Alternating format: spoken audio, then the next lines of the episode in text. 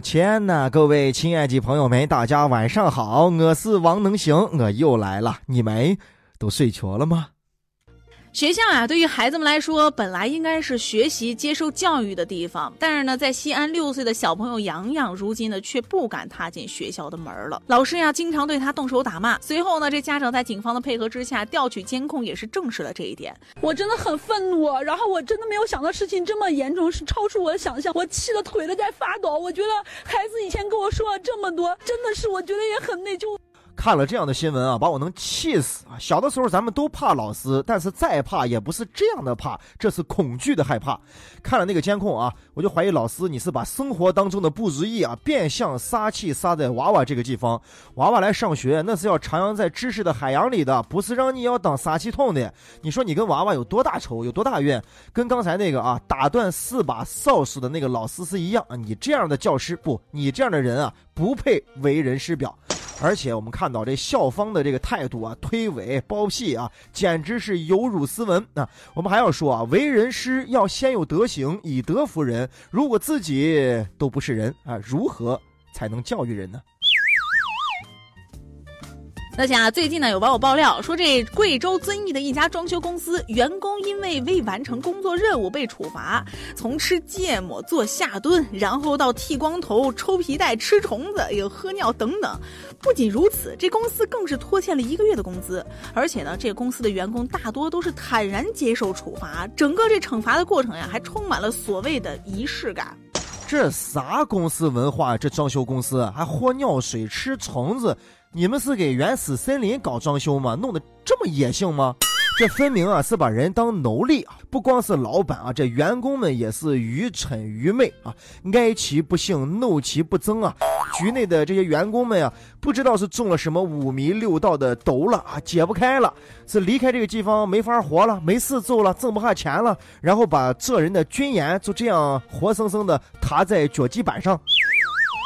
你们装修公司的工程量有多大？是给华山切瓷片吗？你们的月薪是十万吗？不，这样的工作，这样的行为啊，月薪给我一个亿，我都不干。心理学上啊，有一种方法可以认清自己，就是在随时随地啊，你可以让另外一个自己啊，从你的身体里边瞧出来，看着现在正在说话、正在做事的你自己，然后你再想一想整个大环境，你觉得该不该，对不对？来吧，都瞧出来。看看你自己。能想啊，这最近啊，江苏镇江的贾先生啊，是在取款机前捡到了五千块钱的现金，并且还立刻报警上交了。第二天呢，又到派出所说他就是失主。原来呀，这贾先生当天准备存钱，结果呢误取了五千块钱，到家才发现这拾级不昧上交的钱呀就是自己的。民警呢也想提醒大家哈，说这存钱呀最好还是确认无误之后再离开。调取了相关的录像，还有内部一些数据，最后确认这这这五千块钱就是报警人当时。操作失误，取出来以后忘记忘拿了。贾先生，你这个是是真迹吗？啊，如果是假的话，你是一个好段子手；如果是真的话，你真是太搞笑了。你说你这事情要是把警察笑是个三长两短的，你炫不炫是袭警啊？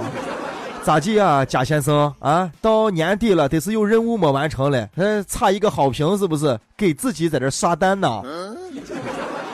贾先生啊，就你理财的这个智慧啊，你你屋的钱怎么能是你管理呢？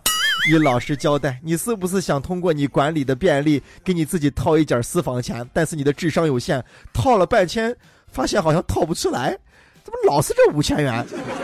从对自己满满的骄傲啊，到自己感到满满的尴尬啊。不过这样的行为是值得表扬的啊。呃，是这，家人，你听我说，不亏不亏，五千元一来一去还是咱的钱，而且你还买到了一个赞，是这啊。你再要不然多花点钱，给自己做一面锦旗，哎，拾金不昧挂到屋里手，哎呀，仪式感。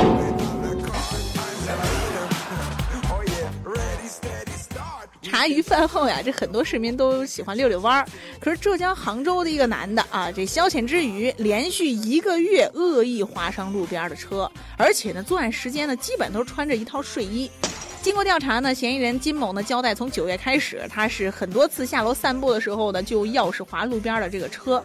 这些车辆其实呢是完全不影响通行，只是有个别的稍微压了一点线。你听我说啊。咱嫂以前要不就是一个非常认真的驾校教练啊，要不然就是一个饱受摧残的驾校学员。反正看着倒车入库，只要轮胎压线，我心里就不爽。哎，我就想把它扳正。哎，这也可能是强迫症啊，强迫症是病啊，得治。这个大家看到这个东西摆的不整齐啊，在桌子沿儿啊，这都太简单了啊，能行。呃，之前有过一段比较严重的强迫症，想这个太阳为什么东升西落啊？想为什么红色是红色？想这个世界为什么是？有男人和女人之分，哎，这些无所谓的问题啊，就是耗费了大量的精力啊。后来呢，有一个非常好的办法，叫森田疗法。就这个念头出现的时候呢，你就顺着去想，哎，想下去，就自然转到其他事儿了。千万不要在一个问题上来回的周旋纠结、周而复始，这样会越想越深，病越来越重。当然，这个事情要告诉大家，学车的时候啊，一定要好好的学倒库侧位的停车，要不然的话，有警察嗖嗖的严格执法，还有你大手的啊强势滑车，无规矩不成方圆。大家好好开车，好好停车啊，滑车肯定是不对的啦啊！我现在就非常的操心，我叔最后给人家这些车都赔了多少钱？哎呀，这把钥匙很值钱呀，金钥匙呀！同学啊，这找对象呀是很多年轻人面临的一个问题。不过这有些人的要求呢，找对象就是长得好看。在上海的鲁迅公园内呢，施阿姨正在为自己名校硕士儿子相亲。据这施阿姨说，哈，自己的儿子是上海交大毕业的，今年三十六岁了，年薪三十万，但是呢，就是要找漂亮的。不过施阿姨却表示，这儿子年龄大啊，早就不帅气了，他就是虚荣，纯属没认清事实。我没有什么要求，富就富，贫就贫，我不管的。对吧？好看难看我也不管，儿子的要求和现实不符，这都是外面的虚荣心，主要还是要品质好。他们的想法是不对的。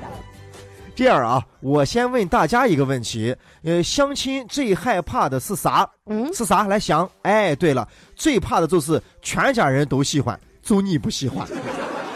这个婆婆可以叫中规好婆婆了。你想，在人面前谁不夸个人的娃好？在这个看脸的拼颜值的时代，人家婆婆还是非常有内涵的，还是能够认清现实的。不过我在琢磨着啊，她说一说会不会说拐了？本来是要给儿子找对象的，说到最后成了别跟我儿子搞对象。什么颜值，什么年龄啊都不重要。我一看你儿子上海交大毕业的硕士，要如果是我的话，嫁了，凑死他了。就这个学历水平，对吧？以后给娃辅导作业的事情全是特的，其他事我都干，我都干。不管是机缘巧合的偶遇，还是人海茫茫当中的相亲啊，都是您找到爱侣的一种方法。切记啊，找对象是给你找的，要跟你过一辈子的，一定要从心，对啊，从心啊，从心，一定是左右结构，不能是上下结构啊，上下结构成了怂了。能想啊，这前段时间呢，湖南郴州的某个学校几个月内这电费是飙升，哎，学校的网也慢了。一查，竟然是校长雷华和副校长王志鹏弄了九台机器啊，在学校机房进行挖矿，产生这一万多块钱学费啊，在学校报账。副校长说呢，是听校长说挖矿挣钱才买的机器。那目前啊，这两位校长已经被停职了，副校长呢也受到了处罚。首先呀，我想说啊，这个领导班子。真的很和谐呀！校长跟副校长有共同的爱好，你说爱点啥不行啊？吃个火锅，搂个串串，来一把烤肉啊，对吧？再点上一瓶啤酒，两个人气氛和谐，商量商量这个学校的发展啊，教育的走向多好的，然后两人凑一块用学校的电挖以太币。好多朋友问以太币是什么啊？是一种这个网络的虚拟的货币。就展开来讲，非常的复杂啊。就简单来说，就得知道这个东西有可能会挣钱啊。这不废话吗？不挣钱的事儿，校长和副校长他会干吗？哦哦，差点都忘了啊！他们是校长，你们是校长。咱虽然老说每个男人啊，这骨子里边都是一个男孩我是在你妈跟前，你不能时时刻刻你都在玩啊！你都是个男孩你得领导学校的走向啊。以太币挖矿啊，校长，你搞的这是区块链教育实验室。那你想一下，只要这电费你一直能让公家给你报上，那你迟早都是赚钱呀。你两位真是用心了啊，用心良苦啊啊！而且我听说啊，你们当期呢现在有真的那种矿山还没有开采完，不如把你们两个人发配到矿区啊，好好挖，晒开棒子，穿一个跨栏背心，好好在这挖矿。你们不是擅长干这个事儿吗？炫了啊！真把你们发配到矿山上，我怕你们也挨不吃。你们作为校长啊，真应该挖掘挖掘学校里边这个优秀的教师，挖掘挖掘你们的学生当中有没有好的苗子啊，好好的培养培养，这才是你们真正的工作。反腐倡廉工作做的确实很到位啊！这样的校长不务正业、不学无术，能教育出好学生，我才见了鬼了。这个处理我觉得还是不够啊，光免职不够，我觉得应该把他们清除出教育系统，不能再让这样的人是吧，担当一个教育机构的一个领头羊。他把他把羊往那儿领？他把羊毛都薅完了。再查深查，还能不能带出第三个人啊？叫他三个人都开除出去，三人挖坑去。